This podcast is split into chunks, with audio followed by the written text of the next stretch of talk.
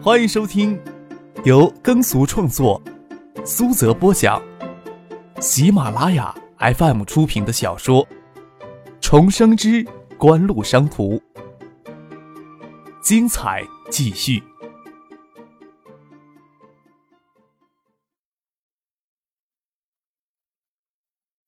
第八百六十七集。心里想。省里可能要陆文夫想办法解决部分教育资金的来源，毕竟陆文夫分管的那块是省财政的主要来源之一。等了片刻，陈信生赶了过来，他是从香港赶回来的，航班误了点直接从机场赶过来参加会议。秦刚还以为景活的捐款跟去年差不多，随便让谁过来参加会议就行。张可人在建议要尊重一下省里。亲自参加一下也无所谓，实在没有必要要陈喜生一起过来。秦刚心里这么想着，这个时候门外有人敲门进来，是省长江敏之的秘书薛明楼。薛明楼走进来说道：“陆省长呀，江省长能抽出时间来参加下午的会议，问会议什么时候能进行啊？”“哦，我在等李副省长的通知呢。教育厅马队厅长已经在会议室里了。”要不要我们先过去呢？陆文夫说道。薛明楼马上离开去通知江敏之。秦刚才知道今天的会议级别还是相当高的，之前没想到江敏之会列席。看李洪明、崔国恒的神色，他们事先也不知道江敏之要参加。江敏之本来没有计划参加下午的碰头会，李远湖临时给他打了电话，希望他能亲自参加一下。江敏之到东海来，李远湖极少会直接通知参加什么具体会议。他又知道李远湖中午跟张克在一块儿，多少心里有些阴影，却不会表现出来。在参加会议之前，他还让薛明楼搜集了一些会议资料，上面有锦湖这三年来的建各高校，特别是东大的捐赠详细，其中又以去年捐赠的爱达图书馆影响最大。锦湖共同向爱达文化基金。注四亿人民币的资金，建成国内单体规模最大的图书馆，而且整个图书馆系统将雁归湖区域的高校藏书资源都整合到了一起，形成了全国第二大藏书规模的图书馆系统。除了这个之外，锦湖九九年到零零年度共向全省教育系统捐款达两亿元。根据教育厅马丽厅长的判断说，几乎今年的捐款大概不会低于去年的。薛明楼说道：“不低于两个亿啊，那这个会议我也应该参加一下呀。”江敏之说道：“让薛明楼陪他过去。”薛明楼心想，江敏之心里只怕多少有些不情愿，但是江敏之不列席也说不过去。要不是锦湖的捐款都流入东海省的教育系统，而且对捐款用途都有明确要求，每年这两亿元的教育捐款足以让某个国家领导人出面了。走进会议室里，薛明楼走在江敏之后面，更方便他观察已经在会议室里的众人。主管教育的李副省长虽然还主持工作，但是他还没能彻底从陈其兵案脱身，脸色不大好，好像就算眼下有天大的好事，都跟他没有关系。陈其兵案发，教育厅厅长马丽也只能带病坚持工作，暂时主持省教育厅的局面。陆文夫与张克站到一块儿。丝毫不避讳跟景湖的密切关系。薛明楼还听说陆文夫的儿子跟张可是同学。秦刚认识薛明楼，薛明楼却不认识秦刚。想着能跟张克一起出席今天的会议的警护人员，应当非同小可。他认得叶晓彤，国防兵总集团党组书记、副总经理叶柱明的女儿。叶晓彤跟李洪明在说话，看李洪明的神色，叶晓彤似乎在跟他说一件令他震惊的事情。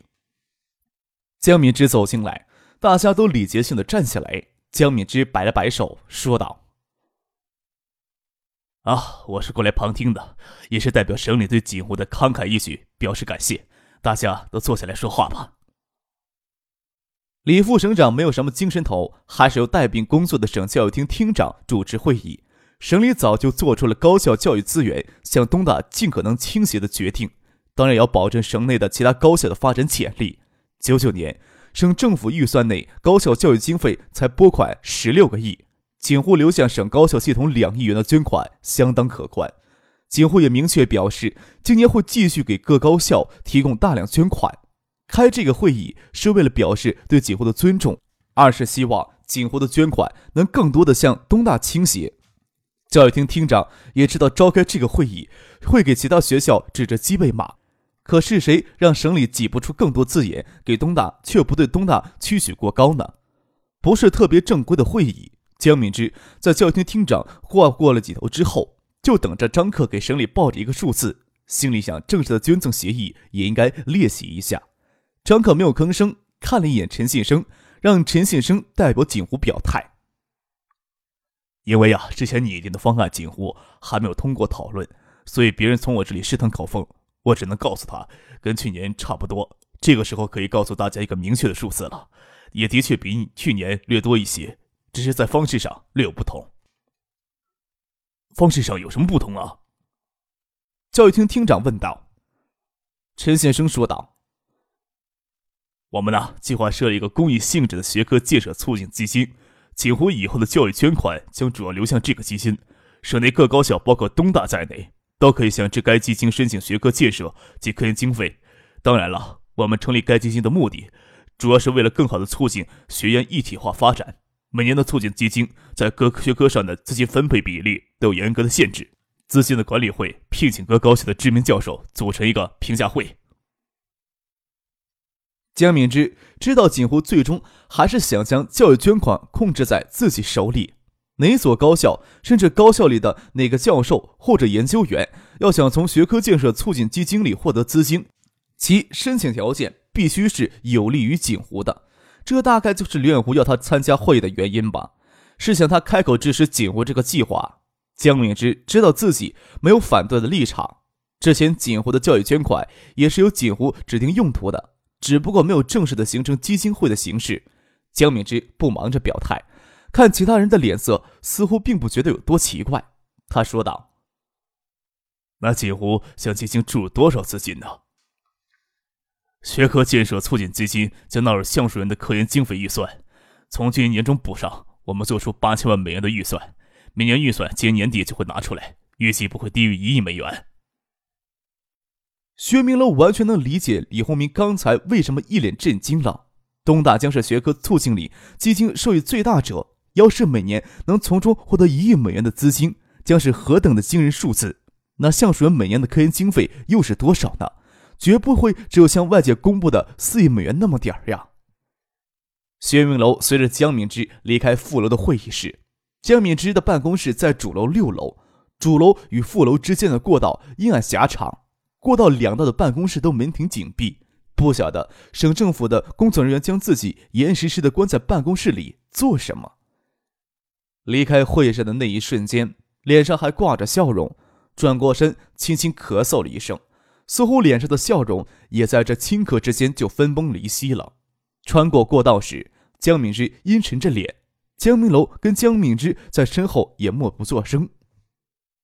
李远湖最近才在刘文涛的调动问题上松口，对省政府的分管工作安排也暗示了不会过多的干涉。江敏之以为陈其兵案、云林证券案的压力会让李远湖阵脚松动，以为这是他到东海后的第一个大胜战。他之前要求陆文夫参加今天下午的碰头会，主要是为今后调整陆文夫分管区教育工作。刘文涛调到省里之后，接手陆文夫之前分管的工作领域做铺垫。江敏之还以为已经在东海赢得一定的主动，锦湖今天的慷慨解囊，却又让他饱受挫折的失落感。特别还是李远湖亲自打电话来，要他参与今天下午的会议呀。到了办公室，江敏之握着门把手，犹豫了片刻，才吩咐薛明楼：“下午呀，要是没有什么好紧的事情，就帮忙推掉吧。”嗯。薛明楼点头应道。看着江敏之走进李健的办公室，他走到自己的办公桌上，从电脑里调出锦湖的资料来看。八千万美元就是六亿五千万人民币，在全省高校财政拨款年度预算总额还只有十六亿的今天，锦湖年内就要向学科建设基金促进会里注入超过六亿元的资金，明年的预算更是高达八亿元。仅凭这一点，就足以封堵现在所有对锦湖不满的抱怨。没人能够拒绝锦湖慷慨捐款，锦湖也比任何人想象中更为强大。至少江明之在他这届省长任期内，不要想找到任何打击锦湖的机会了。就算将刘文涛调到省里来顶替陆文夫的位置，实际上能起到对锦湖的牵制作用也极为有限。李远湖中午的那通电话还是真值得玩味呀，无疑是告诉江敏之，在东海有些界限是他越不过去的。薛明楼看着电脑屏幕上显示的锦湖资料，揉着太阳穴。年初时，有媒体引用爱达集团技术总负责人丁怀的表述，说橡树园今年的科研预算将达到四亿美元，这在当时就引起一阵惊叹与喧哗。展部收到的数据，爱达集团九九年销额接近两百亿。名列电子版榜强榜榜眼。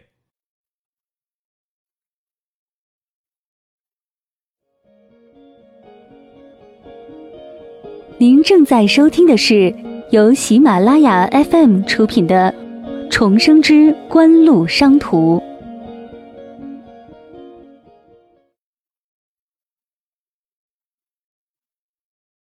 净利润达到四十亿。锦湖差不多拿出四分之三的利润，销舍百分之十六的投入新技术研发当中去，甚至有媒体评价锦湖在技术投入上有些钻牛角尖了。现在看来，这些数据还是经过严重脱水处理的。不仅科研预算严重缩水，薛明楼相信信产部公布的爱达集团销售收入今年净利润数据也是经过严重缩水的。也许是信产部知道锦湖在数据上弄虚作假。也许他们需要锦湖在数据上弄虚作假，要让华夏电子维持百强榜第一的位子呢？江敏之要查锦湖在国内的税收数据，当然可以查得到。很可惜，锦湖旁支复杂的成员企业体系里，差不多有半数的公司都是在海外注册的。想要看到锦湖海外公司的财务数据，却是异常困难。锦湖在国内的税收数据与锦湖对外公开的财务数据是基本吻合的。也就给别人造成了一种假象，就是锦湖注册的众多海外公司只是工具型公司，也许是为了交叉持股的方便。这个时候看来，这些公司并不完全都是空壳公司，出于种种原因都隐藏在暗处。薛明楼想到另一种可能性：要是国内对锦湖打压手段过于拙劣，引起锦湖的强势反弹，那这些此时隐藏在暗处的海外公司会不会露出水面来发挥作用呢？都说爱达是锦湖的核心企业，从另一个方面上来说，锦湖商事才是锦湖的核心。锦湖商事成立之初就将总部设在香港，大概也是想借助香港与内地的不同法律体系吧。在创立橡树园之初，就确定了产学研一体化发展的路线。锦湖不可能无限制的从海外引进高端人才，本土人才的培养才是根本，而且也要让高效的科研力量发挥出应有的作用来。无论是张克还是锦湖其他高层，都意识到锦湖会更注重应用技术发展，从而忽视更为基础的科学研究，这几乎是必然的。几乎所有的成员企业都必须围绕盈利这根驱动轴来来转动，也就无法避免的使用眼光受到限制，无法看到更长远的发展方向。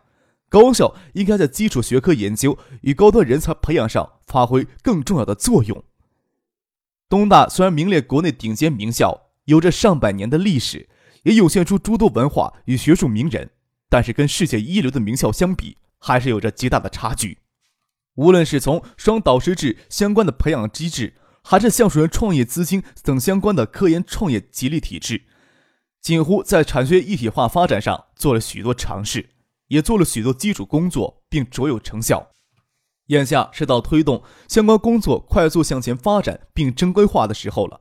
这才近期做出决策，在橡树园名下成立各高校学科建设促进基金，每年拿出一定比例的科研经费预算注入该基金，主要是用于帮助东大迅速成长为世界一流的研究型大学，使东大成为锦湖真正能依靠的根基。李洪明下午参加会议之前，只希望锦湖的捐款还能保持在跟上年同等的水平，这样就能让东大下一个学年有较为轻松的预算环境，能够多做几件事情。谁曾想到，锦湖下半年就往学科建设里基金注八千万美元的资金，差不多等同于东大一年的收入总和了。李洪明与陈先生初步交换过意见，学科建设基金就是为了帮助东大能尽快发展成世界一流的名校。基金评审委员会成员也多从东大教授里挑选组成。陈先生没有跟李洪明说基金投入占橡树园科研比例，只是跟他承诺五年内投入不会低于八亿美元。陈先生与张可、叶晓彤下午在橡树园内部还有会议要参加，先坐车离开了。李洪明心情过了许久才稍平复下来，坐进车里，大声的跟崔国恒、秦刚两人抱怨：“你们两个呀，过来之前还跟我打马虎眼呢。”秦刚摊摊手说道：“啊，我也是听说跟去年变化不大，确实不知道将去年爱达文化基金的捐款也计算在内呀。去年锦湖向各高校系统捐款两亿元，捐款四亿成立爱达文化基金。”总计六亿元人民币，与八千万美金倒是相差无几。我是真不知道详情啊。崔国恒笑着说：“ 六月份呢，行政市经研中心出了一份国内高校十年办学投入的评估报告。我们预计清华大学十年后的办学经费投入将达到每年六亿美元，东大大概只能达到清华大学一半的水平吧。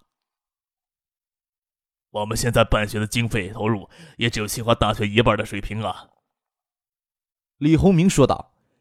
“不过有了学科建设促进基金的补充，这个差距就能抹平了。”几乎大概也是这个意思。”崔国恒说道。“开始呀，也没有说明数额，只是讨论捐款是集中给东大还是分散给各高校。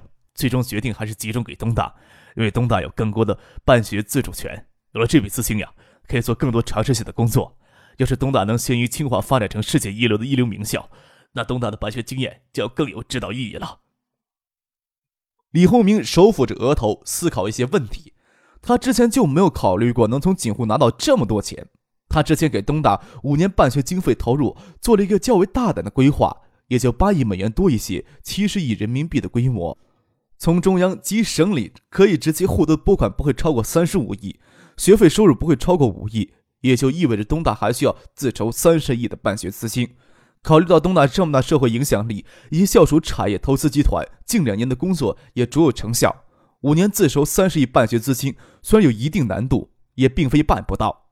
李洪明常常自嘲自己是丐帮弟子，整天想着要讨钱的问题，没有想过锦湖承诺五年内通过学科建设租金向锦湖注入八亿美元资金。要是五年内能够拥有这笔巨额资金，李洪明有信心带领东大冲击清华大学在国内、国际上的地位。秦刚话很少，涉及到东大未来的发展大计，没人问他话，他自然也插不上话。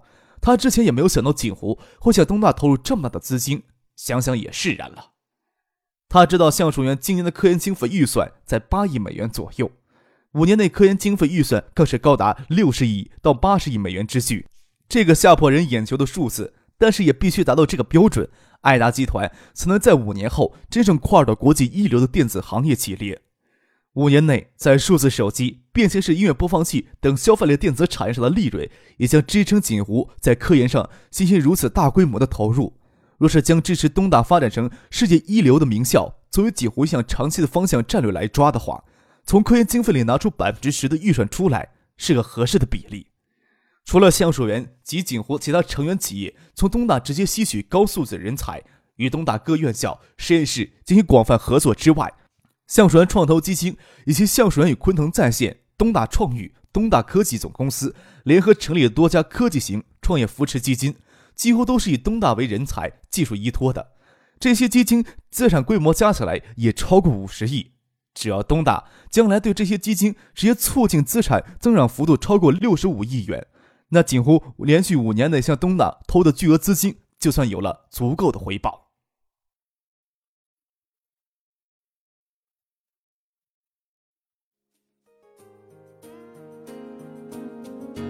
听众朋友，本集播讲完毕，感谢您的收听。